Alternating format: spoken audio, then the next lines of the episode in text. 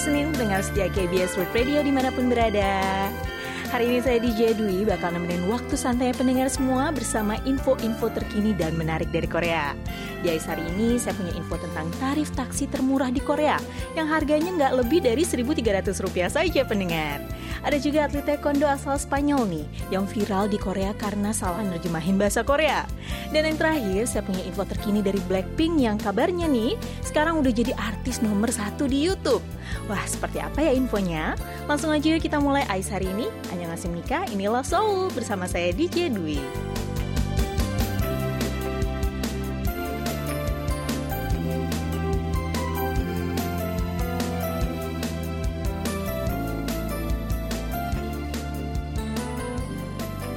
Datang lagi di AIS 13 September 2021 pendengar. Jangan kaget ya pendengar, untuk Senin minggu ini saya DJ Dwi harus gantiin DJ Alvin dulu nih karena dia harus bawain warta berita hari ini. Jadi selama 30 menit ke depan saya bakal nemenin pendengar semua di mana lagi kalau bukan di AIS, hanya ngasih Mika, inilah Solo. Tentunya dengan info-info terkini dan menarik dari Korea Selatan. Nah pendengar sekarang saya mulai nih ya AIS hari ini Pendengar setuju nggak sih kalau misalnya saya bilang taksi itu adalah transportasi umum yang tarifnya cukup mahal? Dibandingin dengan bis, kereta, atau ojek nih misalnya, tarif taksi ini bisa dibilang sangat mahal kan ya, bahkan untuk jarak dekat sekalipun. Nah, saya sendiri nih bukan tipe yang sering naik taksi sih pendengar. Paling kalau misalnya darurat aja, saya baru perginya naik taksi. Nah, pendengar percaya nggak nih, kalau misalnya di Korea ini ada taksi yang tarifnya itu cuma 100 won saja, alias nggak lebih dari 1.300 rupiah. Wah, murah banget ya. Taksi seperti apa nih kira-kira nih? Nah, layanan taksi ini ternyata yang dikenal dengan taksi 100 won ini cuman ada di Kabupaten Sochon, Provinsi Chungcheongnam. Nah, Sochon ini letaknya cukup jauh ya dari perkotaan, termasuk dari ibu kota Seoul. Jadi jarak tempuhnya kira-kira dari kota Seoul itu dengan kereta cepat atau dengan KTX ini bisa mencapai 2 jam lebih. Jadi cukup jauh ya pendengar. Dan dibandingkan dengan Seoul, penduduk di Sochon ini sangat berbeda pendengar. Sebagian besar penduduk di Sochon ini adalah orang tua yang usianya di atas 50 tahun. Dan tiap tahunnya, Sochon juga selalu mengalami penurunan jumlah penduduk. Bahkan nih, data kependudukan menunjukkan bahwa pada tahun ini Sochon hanya dihuni oleh 51 ribu orang saja pendengar. Dan penurunan ini terus terjadi sejak tahun 1960. Yang kabarnya nih banyak penduduknya, terutama anak mudanya yang memilih pergi ke kota untuk mencari pendapatan yang lebih baik dibandingkan tetap tinggal di kota Sochon. Dan dengan kondisi seperti ini nggak banyak ya kendaraan umum yang mampu bertahan di sana. Karena makin ke sini makin kehilangan penumpang seperti di desa Sondong misalnya. Sejak tahun 2013, satu persatu bis umum yang melewati desa itu berhenti beroperasi. Padahal bis merupakan salah satu transportasi utama bagi penduduk di sana, karena jarak desa ke kota itu cukup jauh pendengar. Dan untuk mengatasi masalah ini, akhirnya pemerintah daerah setempat memberikan solusi dengan menghadirkan taksi dengan tarif yang rendah, yaitu hanya 100 won atau sekitar 1.300 rupiah saja. Wah ini murah sekali ya. Nah ongkos taksi dari desa ke kota yang biasanya itu paling mahal 300 ribuan rupiah. Sekarang cukup bayar 20 ribu rupiah saja pendengar karena sudah disubsidi oleh pemerintah. Dan hadirnya 100 won taksi ini benar-benar membantu para lansia di sana pendengar. Dengan kondisi mereka yang sudah tua, akhirnya kan sangat sulit ya bagi mereka untuk menjangkau halte bus yang terdekat, sementara harga taksi tergolong sangat mahal nih bagi mereka. Tapi semenjak adanya taksi 100 won ini, para lansia di sini bisa dengan mudah bepergian ke kota untuk berbelanja kebutuhan sehari-hari. Nah, pada tahun lalu, taksi 100 won ini sudah membawa hampir 40 ribu penumpang dari 40 desa yang ada di kota Sochon. Nah, seperti yang saya bilang tadi nih pendengar, penumpang taksi ini hanya dikenakan tarif 100 won saja untuk jarak dekat dan 1.500 won untuk jarak jauh. Dan kabarnya nih pendengar, taksi 100 won ini sekarang udah tersedia di banyak desa-desa di Korea. Masih dengan tujuan yang sama, yaitu untuk membantu para lansia dan kelompok yang membutuhkan angkutan umum dengan harga terjangkau untuk berpergian. Nah, salut banget ya pendengar sama solusi yang disediakan oleh pemerintah Sochon ini. Taksi yang biasanya dikenal sebagai angkutan umum yang mahal ternyata bisa jadi semurah itu di Sochon. Berkat adanya subsidi dari pemerintah untuk biaya taksi demi kenyamanan warga dalam beraktivitas sehari-hari. Dan para lansia di Sochon pun kini nggak kesulitan lagi nih saat harus bepergian keluar dari desanya. Karena taksi ini bisa menjemput dan juga mengantar sampai ke depan rumah pendengar.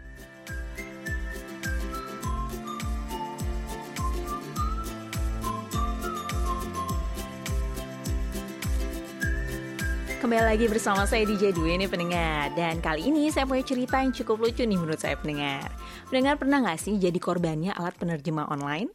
Misalnya nih waktu pendengar lagi ngerjain tugas sekolah atau kuliah Atau misalnya sekedar nerjemahin kalimat buat jadi caption Instagram Kadang nih ya, kita tuh terlalu percaya dan terlalu ngandelin alat penerjemah online. Sampai-sampai kita nggak sadar kalau terjemahannya itu salah. Nah, karena kalau pengalaman saya nih ya, ternyata alat penerjemah online ini juga sering salah nerjemahin pendengar. Nah, kejadian yang satu ini, ini tuh lucu banget. Ini kejadian salah nerjemahin terjadi sama seorang atlet taekwondo asal Spanyol, pendengar. Bahkan hal ini sempat viral di Korea. Nah, ia adalah Adriano Cerezo Iglesias, yaitu atlet peraih medali perunggu pada Olimpiade Rio 2016, cabang taekwondo kategori wanita berat 49 kg. Nah, yang menarik perhatian nih dari atlet ini adalah moto yang tertulis di sabuk hitam miliknya. Ia menulis motonya ini dalam huruf Hangul dan bahasa Korea, tapi tanpa ia sadari kalau yang ia tulis itu ternyata nggak tepat. Di sabuknya, ia itu mau menulis moto yaitu Train Hard, Dream Big dalam bahasa Korea. Tapi yang terjadi, kata train yang maksudnya itu berlatih atau latihan, eh malah diterjemahin sebagai kereta, yang dalam bahasa Korea disebut dengan kica. Dan begitu juga dengan kata dream big yang tertulis dalam gaya bahasa yang salah. Nah, netizen Korea pun akhirnya ramai nih nge-share foto sabuk milik atlet wanita ini dan memberi berbagai komentar atas kesalahan terjemahan yang ia lakukan. Ada yang berkomentar nih, meskipun salah, itu adalah sebuah kalimat yang bagus karena punya pesan yang mendalam. Dan ada juga yang mengatakan, siapa yang peduli kalau bahasa Koreanya buruk? Kalau saya sih ya, tetap menghormati nih keputusannya yang menuliskan sebuah moto di sabuknya dalam bahasa Korea. Dan menanggapi hal ini, Duta Besar Korea Selatan untuk Spanyol akhirnya memberi sang atlet hadiah sebuah sabuk baru bertuliskan moto dalam bahasa Korea yang baik dan benar. Nah, hadiah sabuk ini sudah diserahkan oleh Duta Besar pada tanggal 6 September lalu beserta hadiah album BTS dan juga kosmetik Korea. Nah, gimana nih tanggapan dari pendengar semua? Apa pendengar punya pengalaman yang sama juga jadi korbannya dari alat penerjemah online? Mungkin karena ia seorang atlet yang pendengar, jadi kesalahannya ini bisa sampai viral. Tapi cerita tadi bisa jadi pelajaran juga buat kita pendengar, supaya kita nggak terlalu mengandalkan alat penerjemah online. Untuk bantu-bantu nerjemahin sih boleh aja ya pendengar, tapi jangan lupa untuk cek ulang lagi nih hasil terjemahannya. Jangan langsung dipakai gitu aja, apalagi sampai jadi caption di sosial media.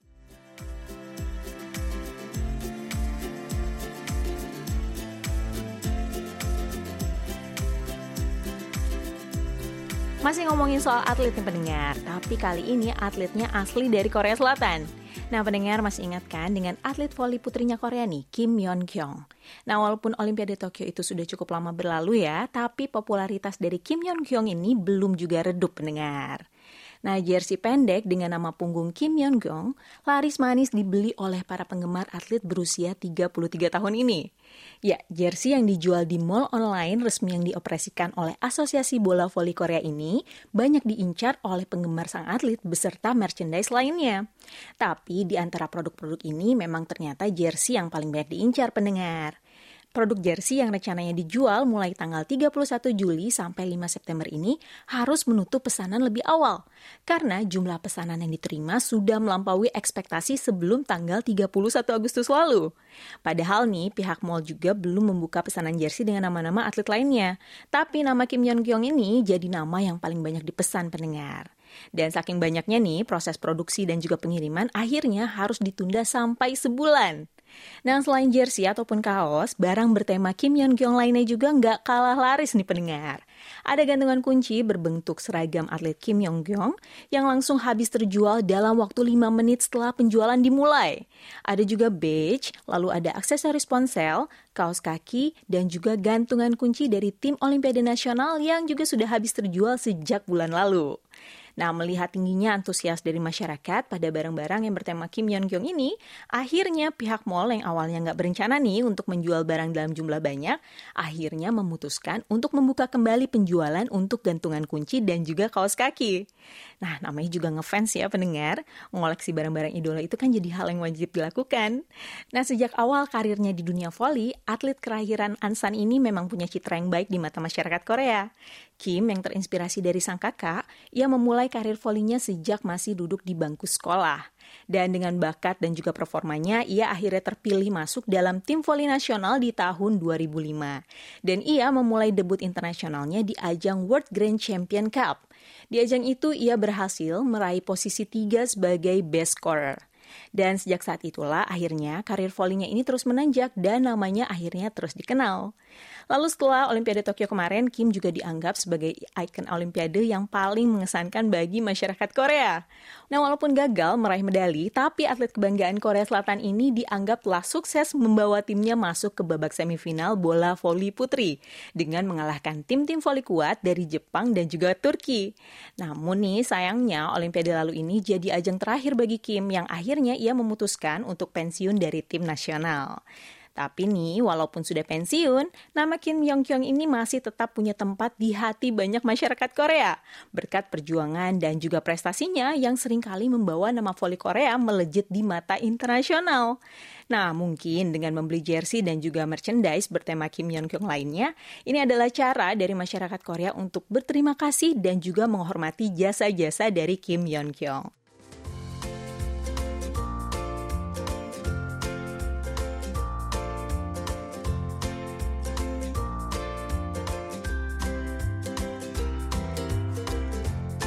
Yang satu ini juga sama-sama terkenal di pendengar dan ketenarannya nggak kalah sama atlet-atlet olimpiade maupun artis K-pop.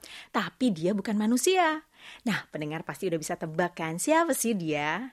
Ya, dia adalah influencer virtual yang baru minggu lalu kita omongin juga nih di AIS. Oh, Rosie namanya. Penampakannya memang kayak manusia beneran ya pendengar, cantik, bertubuh ramping, dan tinggi. Terus dia juga punya gaya fashion yang oke okay banget. Nah nggak heran sih ya kalau masih banyak orang yang nggak nyangka nih kalau ternyata Rosie ini adalah sebuah karakter virtual, bukan manusia beneran. Dan ketenaran Rosie akhirnya membuatnya jadi incaran banyak perusahaan yang ingin menjadikannya bintang iklan. Menurut pihak perusahaan menciptanya, atau bisa dibilang agensi artis yang menaunginya, yaitu Sidus Studio X, salah satu kelebihan Rosie sebagai seorang public figure adalah ia aman dari berbagai isu yang merugikan, termasuk riwayat masa lalu dan juga potensi di masa depan. Nah, seperti yang kita tahu ya pendengar, jadi seorang public figure di Korea itu bukanlah hal yang mudah. Public figure dituntut untuk bisa jadi manusia sempurna supaya bisa jadi contoh bagi para penggemarnya.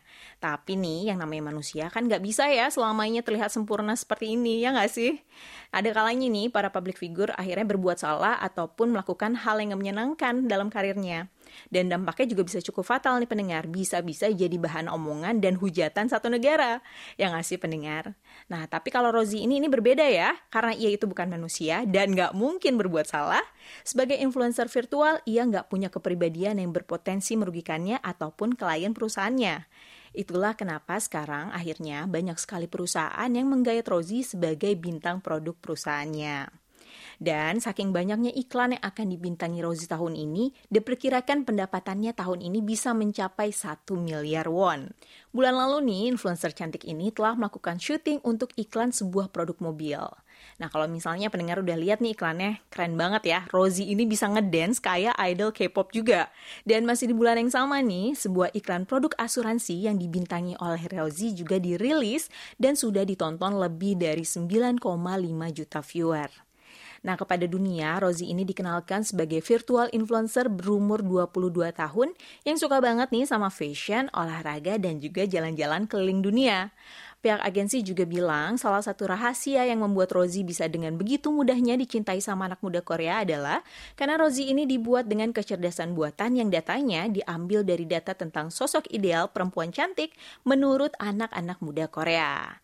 Dan kabarnya nih pendengar, agensinya Rossi juga sekarang lagi nyiapin manusia virtual lainnya, yaitu idol grup pria yang terdiri dari tiga orang. Hmm, jadi nggak sabar nih ya mendengar sama kedatangan idol grup virtual ini. Kayaknya idol-idol Korea ini harus siap-siap nih punya saingan baru yang bukan manusia. Apakah idol grup virtual ini bisa ngalahin nih popularitasnya idol K-pop manusia? Hmm, kita lihat saja ya nanti pendengar. Anyway nih pendengar, kehadiran robot di zaman sekarang ini memang nggak bisa dihindari ya pendengar. Di zaman yang serba canggih nih kayak sekarang, memang udah banyak ya pekerjaan yang diambil alih sama robot. Di satu sisi kita melihat ini sebagai sebuah kemajuan, tapi di sisi lain manusia juga akan makin kehilangan lapangan pekerjaan karena bisa digantikan oleh robot. Nah, untuk itu kita sebagai manusia harus terus mengupgrade diri yang pendengar dan harus bisa nih beradaptasi dengan zaman yang cepat berubah supaya nggak kalah sama robot.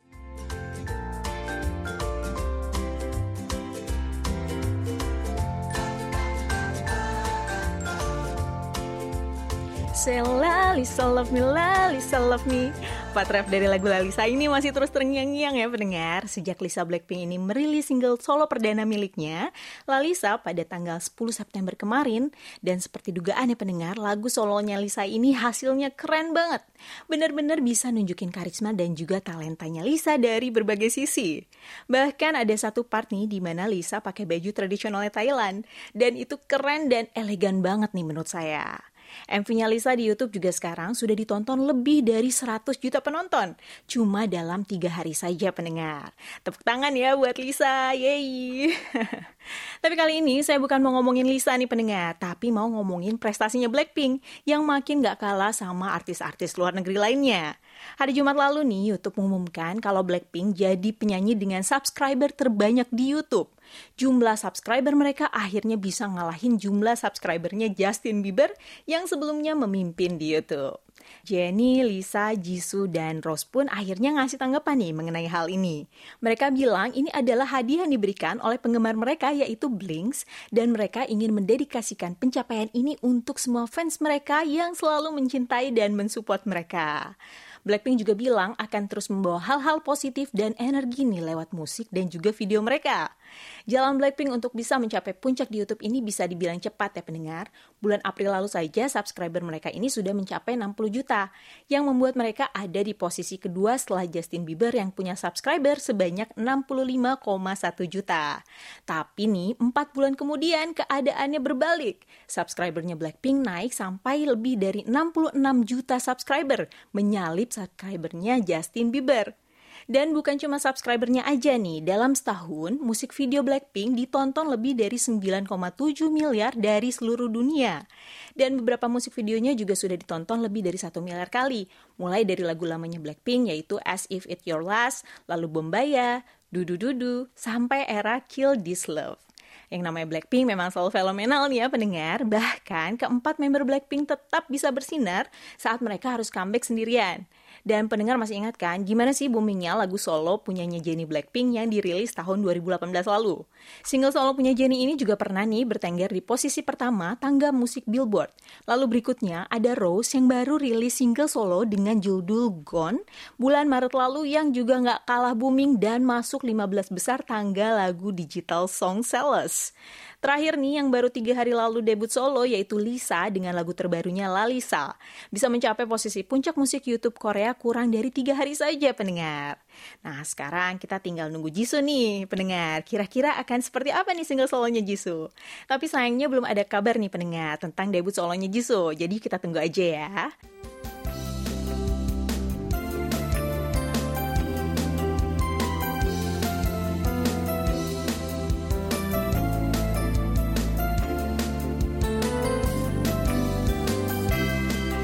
Kerasa ya pendengar, waktu saya buat temenin pendengar di AIS hari ini udah selesai nih. Semoga info-info dan lagu yang saya putar untuk pendengar tadi bisa bikin nambah semangat pendengar yang baru saja melewati hari Senin yang padat. Terima kasih untuk pendengar semua yang selalu setia mendengarkan KBS World Radio dan program AIS tentunya. Saya DJ Dwi pamit undur diri, sampai ketemu lagi. Neildo Hamge Heo.